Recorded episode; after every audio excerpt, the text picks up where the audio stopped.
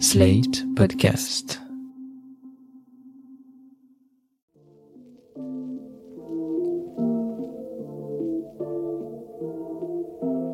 Salut et bienvenue dans New Deal, le podcast Slate Ifri TTSO, le podcast qui semaine après semaine décortique l'actualité américaine en compagnie de l'excellente Laurence Nardon. Bonjour Laurence. Bonjour Romain.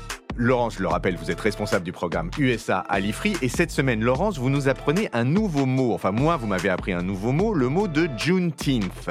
Alors, de quoi s'agit-il Juneteenth? Ça s'écrit June comme le mois de juin, Teenth, T-E-E-N-T-H. C'est une fête qui est devenue un jour férié fédéral il y a deux ans, en juin 2021.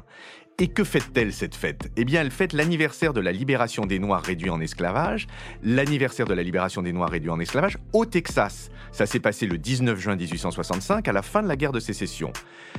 Cette fête s'est imposée comme une fête nationale, enfin une fête fédérale, je viens de le dire, et vous allez nous expliquer comment se passent les célébrations, mais plus largement, vous allez revenir sur sa signification, tant pour la communauté afro-américaine que pour la société américaine. Oui, Romain, euh, Juneteenth, c'est le 11e jour férié fédéral après Noël, Thanksgiving, le 4 juillet, etc. La dernière fois qu'on a créé un jour férié, c'était en 1983 sous Reagan en mémoire de Martin Luther King. Ça a donné le Martin Luther King Day, qui est célébré euh, au moment de son anniversaire le 15 janvier, et plus précisément le troisième lundi de janvier. Et donc, 40 ans après ce MLK Day, les États-Unis poursuivent leur effort pour euh, reconnaître l'héritage black? Oui, c'est tout à fait ça. Et dans le cas de Juneteenth, ça a été un effort tout à fait bipartisan, puisque, donc, il y a deux ans, en juin 2021, la loi est passée à l'unanimité au Sénat et avec seulement 14 voix contre à la Chambre des représentants, 14 voix sur 438. Donc c'était euh, vraiment un très bel accord politique. Faire un jour férié euh, de cette date de Juneteenth, c'était un projet qui remontait aux années 90. Il a bénéficié de la dynamique post-Trump, mais aussi de la dynamique Black Lives Matter. On était au lendemain de l'affaire George Floyd, vous savez, cet homme qui a été tué par la police à Minneapolis en mai 2020. Et donc, Juneteenth est une fête qui est en train de rentrer dans les mœurs dans tout le pays. Pour l'instant, seuls 30 États sur 50 ont adopté ce jour férié fédéral au niveau de l'État, c'est-à-dire prévoyant un congé payé pour les fonctionnaires de l'État. Et pareil pour le privé, la journée de congé payé n'est pas encore complètement généralisée, mais ça avance. On suivra cette affaire. Alors, Parlez-nous de l'histoire. Juneteenth, c'est une contraction de June 19th, le 19 juin. À quoi correspond cette date exactement? Juneteenth, c'est le moment où la libération, l'émancipation des esclaves noirs se concrétise réellement dans les États du Sud à la fin de la guerre de sécession. Parce que en 1865, la capitulation du Sud avait eu lieu le 9 avril. C'était à Appomattox en Virginie. Le général du Sud, Robert Lee, signait la capitulation euh, devant le général du Nord, Ulysse Grant, futur président. Et puis ensuite, il a fallu le temps que les armées nordistes arrivent sur le terrain. Et concernant le Texas, si vous regardez une carte, vous verrez qu'on est à l'autre extrémité de la Confédération du Sud par rapport à Washington. Et c'est donc le 19 juin à Galveston, au Texas, c'est une île en face de Houston, que le major général Gordon Granger signe l'ordre d'émancipation des esclaves. Cet ordre général numéro 3, il vient donc mettre en œuvre dans les villes et dans les plantations l'émancipation qui avait été proclamée par Lincoln en janvier 1863, mais à l'époque, bien sûr, les États du Sud étaient en sécession.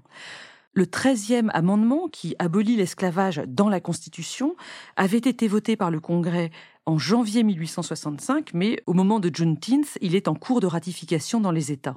Ok, mais alors concrètement, qu'est-ce qui dit cet ordre général numéro 3 je vous fais une traduction euh, très libre. Il dit que les Texans sont informés que tous les esclaves sont libres, avec une égalité absolue des droits de la personne et des droits de la propriété entre anciens maîtres et anciens esclaves. Leurs relations sont dorénavant celles d'employeurs et employés. Et puis cet ordre ajoute on conseille aux affranchis de rester tranquillement dans leur présente habitation et de conserver leur emploi, désormais un emploi salarié. Il fallait euh, veiller au calme des populations dans les mois suivant la fin de la guerre. Cette proclamation, elle a été affichée dans la ville de Galveston et aux environs, et évidemment, les habitants noirs se sont réjouis, ils ont fait la fête, et ensuite, ils ont recommencé chaque année. Ce qu'on voit aujourd'hui, c'est que le Juneteenth texan s'est imposé comme une date unique pour tout le pays, alors même que les émancipations avaient pu avoir lieu à d'autres dates dans les autres États du Et par ailleurs, lorsque les Noirs du Sud ont émigré vers le Nord, ce qu'on appelle la Great Migration, ils ont emporté avec eux cette tradition de Juneteenth qui donc s'est répandue dans tout le pays. Mais euh, on, est clair sur ce qu'on fait à Thanksgiving avec la dinde, etc. Quel est le folklore qui entoure Juneteenth? Eh bien, il y a une grande tradition de pique-nique et de barbecue dans des parcs. On mange pour Juneteenth pas mal de choses rouges, comme par exemple du velvet cake ou euh, du poulet mariné dans des choses très pimentées. Il y a des parades dans certaines villes, et puis plus largement donc euh, une célébration de la culture afro-américaine avec les tubes du gospel, comme par exemple Swing Low, Sweet Chariot. Swing low, sweet chariot. Mais ce qu'on voit aujourd'hui avec cette reconnaissance fédérale intervenue en 2021, c'est que Juneteenth va prendre beaucoup plus d'importance dans le pays et que donc son rôle culturel, son image va sans doute se transformer. D'abord, beaucoup d'Afro-Américains aujourd'hui craignent une commercialisation euh, qui lui ferait perdre son âme. On est quand même aux États-Unis le pays du marketing. Et puis, de manière euh, peut-être plus intéressante, on voit que le narratif autour de Juneteenth est en train d'évoluer dans deux directions qui sont euh, pas forcément compatibles. On voit d'une part des t-shirts et d'autres objets euh, vendus dans les magasins à l'occasion de Juneteenth dans un code couleur rouge, vert, noir. Ces trois couleurs, ce sont celles du drapeau panafricain un vaste mouvement euh, qui cherchait à faire l'unité entre les Africains de la diaspora et les Africains d'Afrique au XXe siècle. Cette direction-là, ça ferait de Juneteenth une journée quasiment exclusivement réservée aux Noirs. Mais ce qu'on voit aussi beaucoup, et surtout depuis la fédéralisation de Juneteenth en 2021, c'est un autre drapeau, un drapeau rouge et bleu avec une étoile et un soleil blanc imbriqués au milieu, allez voir en ligne, qui semble devenir le drapeau officiel de Juneteenth. Alors c'est un visuel qui a été créé vers 2000 et qui correspond à un narratif beaucoup plus inclusif. Juneteenth, dans ce cas-là, c'est une journée qui est vue comme un nouveau départ pour les États-Unis, réunissant toute la population. On parle de seconde déclaration d'indépendance. Alors j'entends bien ce second narratif euh, inclusif, mais vous parliez aussi de panafricanisme. Est-ce que vous pourriez nous en dire un petit peu plus sur les relations qui sont assez peu explorées, me semble-t-il, entre la communauté noire américaine et les Africains? Vous avez raison, Romain. Cette question, elle est assez peu connue en France, en tout cas du grand public, mais aux États-Unis, elle fait l'objet de livres, de débats, de, de recherches universitaires incessantes depuis littéralement des décennies, et c'est extrêmement intéressant. Ce qu'il faut donc savoir, c'est que lors de leur arrivée en Amérique du Nord, les Africains étaient contraints de rompre tout à fait brutalement avec leurs racines, d'adopter un nom européen, de devenir chrétiens, etc. De toute évidence, un traumatisme absolu. Et dans les faits, au lendemain de l'émancipation en 1865, les retrouvailles entre Africains américains et Africains tout court n'ont pas toujours été très faciles. Parce que, d'abord, et c'est évident, les Africains américains avaient développé entre-temps une culture extrêmement différente de ce qu'avaient pu connaître leurs ancêtres en Afrique. Il y a tout de même eu cette tentative de panafricanisme. Alors, je vous donne juste un nom, celui du chercheur euh, africain-américain Webb Dubois.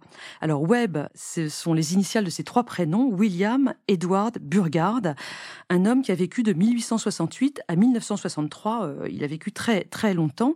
Et donc, il a théorisé et défendu aux États-Unis l'idée que les Africains américains devaient absolument renouer avec leurs racines africaines s'ils voulaient se sortir, guérir du traumatisme de l'esclavage.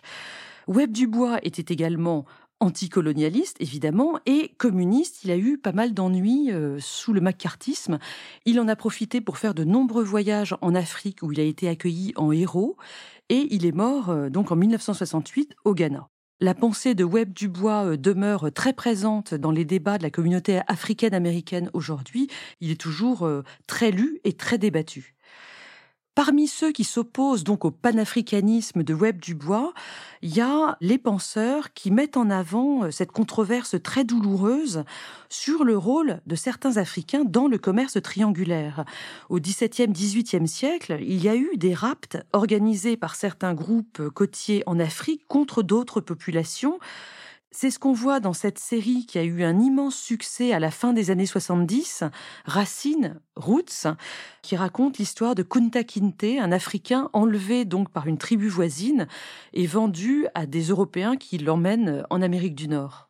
Oui, alors évidemment, on ne peut pas mettre sur le même plan la complicité éventuelle euh, de bandes criminelles sur les côtes africaines avec euh, le système euh, ignoble et, immensément criminel de l'esclavage qui a dû perdurer sur des siècles. Mais c'est pas ce que vous faites, Laurence. Mais en revanche, où est-ce qu'on en est aujourd'hui de cette relation et de ces incompréhensions, de ces difficultés de communication entre les Africains et les Afro-Américains? Les controverses ne sont pas du tout finies, bien au contraire, et elles sont visibles aujourd'hui dans une affaire très particulière qui est l'affaire des bronzes du Bénin. Ah, les bronzes du Bénin, alors expliquez-nous de quoi il s'agit. C'est l'un des cas les plus intéressants de, de, ces œuvres d'art qui ont été acquises de manière douteuse pendant la période coloniale et que les Occidentaux sont sommés de rendre aujourd'hui à leur pays d'origine. C'est ce qu'on appelle les restitutions. Les bronzes du Bénin, très concrètement, il s'agit d'un millier au moins de plaques de laiton qui ont été sculptées magnifiquement par le peuple Edo pour leur palais royal situé au Bénin. Alors, le royaume Edo a, donc euh, existé entre le XVIe et XVIIIe siècle à peu près, et le Bénin dont on parle, ce n'est pas le pays, mais c'est une province qui est aujourd'hui au Nigeria. Ces bronzes du Bénin, ils ont été tout simplement embarqués par les Anglais en 1897. Volés, disons le nom. Absolument. Et puis, ils ont été euh, distribués dans un certain nombre de musées. Le British Museum à Londres, les musées à Berlin. Je crois que nous en avons quelques-uns en France. Et puis, aux États-Unis, il y en a une cinquantaine qui sont dans les musées de la Smithsonian Institution. Tous ces musées sont actuellement en train de les rendre.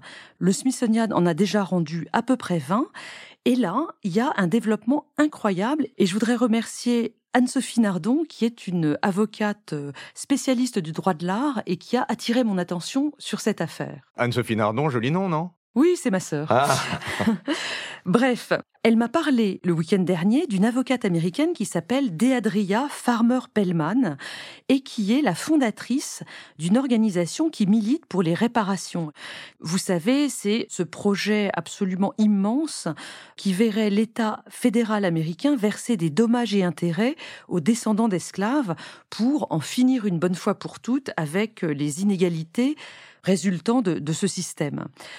Eh bien, Deadria Farmer-Pellman, elle vient d'intenter un procès à la Smithsonian Institution pour bloquer le départ des bronzes du Bénin, qui sont encore aux États-Unis, vers le Nigeria. Donc elle veut pas qu'on les rende aux gens à qui on les a volés, mais qu'est-ce que c'est ces arguments? Deadria Farmer-Pellman explique qu'environ 100 000 personnes ont été vendues à des marchands d'esclaves portugais dans cette région du Bénin. Ils sont partis euh, du port de Lagos et qu'ils ont à l'époque été échangés contre des bracelets en laiton qu'on appelle euh, très précisément des manilles.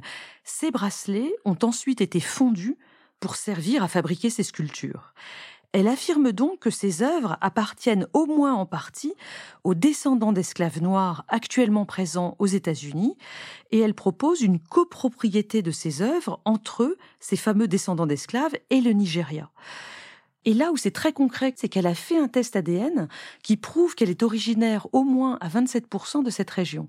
Elle appelle les autres Africains américains à faire des tests ADN similaires pour prouver leur droit de propriété, euh, au moins partiel, sur les bronzes du Bénin.